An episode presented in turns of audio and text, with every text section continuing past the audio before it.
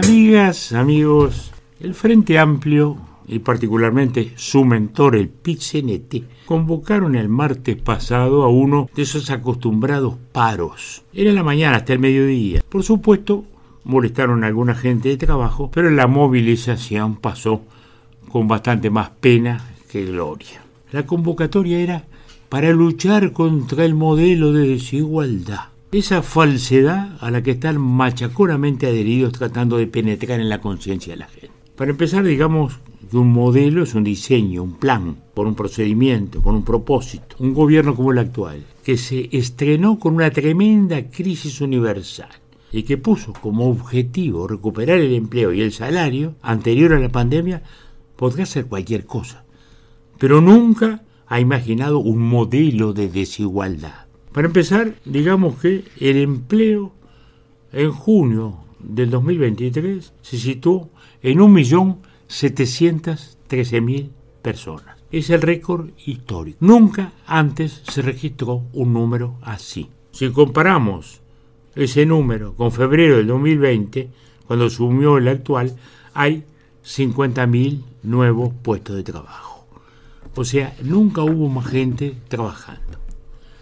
La desocupación, o sea, la contracara, afecta hoy todavía a 144.000 personas. Llegaron a 190.000 en febrero del 2020, cuando asumió el gobierno. O sea que es indiscutible que la desocupación bajó y mucho. En el pico de la pandemia, pandemia llegó a más. Pero se hizo un gran esfuerzo de seguro de desempleo parcial, subsidios, etc. Hoy la desocupación está en el 7.8 de la masa activa. Cuando el Frente entregó el gobierno era más del 11. Más empleo, menos desocupación. La pobreza en el 2022 se ubicó en el 9.9 de la población activa. Naturalmente, venía de haber subido en el dramático 2020 y en su secuela en el 2021. Pero el año pasado estuvo más o menos en el mismo promedio del 2015 y el 2019. Y hoy yo me atrevo a afirmar, sin lugar a dudas, que este año bajará aún más. ¿Por qué? Por la sencilla razón de que se incrementó el empleo y se incrementó el salario.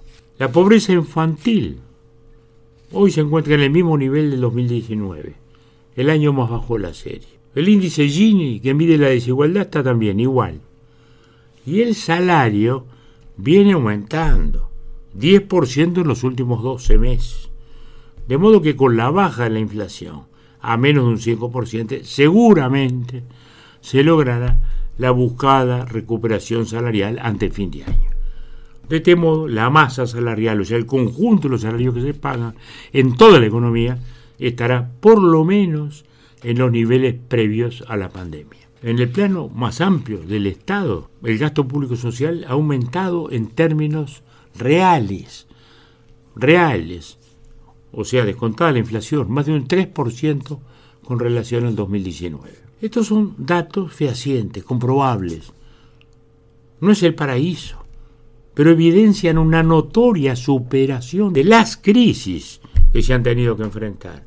Pandemia, la guerra de Ucrania con escaseces e inflación, una inédita sequía, la reconversión energética. O sea que, lejos de aumentar la desigualdad, se advierte claramente lo opuesto. La idea entonces es falsificar la realidad, deliberadamente mentir, o la media verdad tramposa de tomar algunos sueldos sumergidos, que sin duda existen, para presentarlos como si eso fuera la generalidad.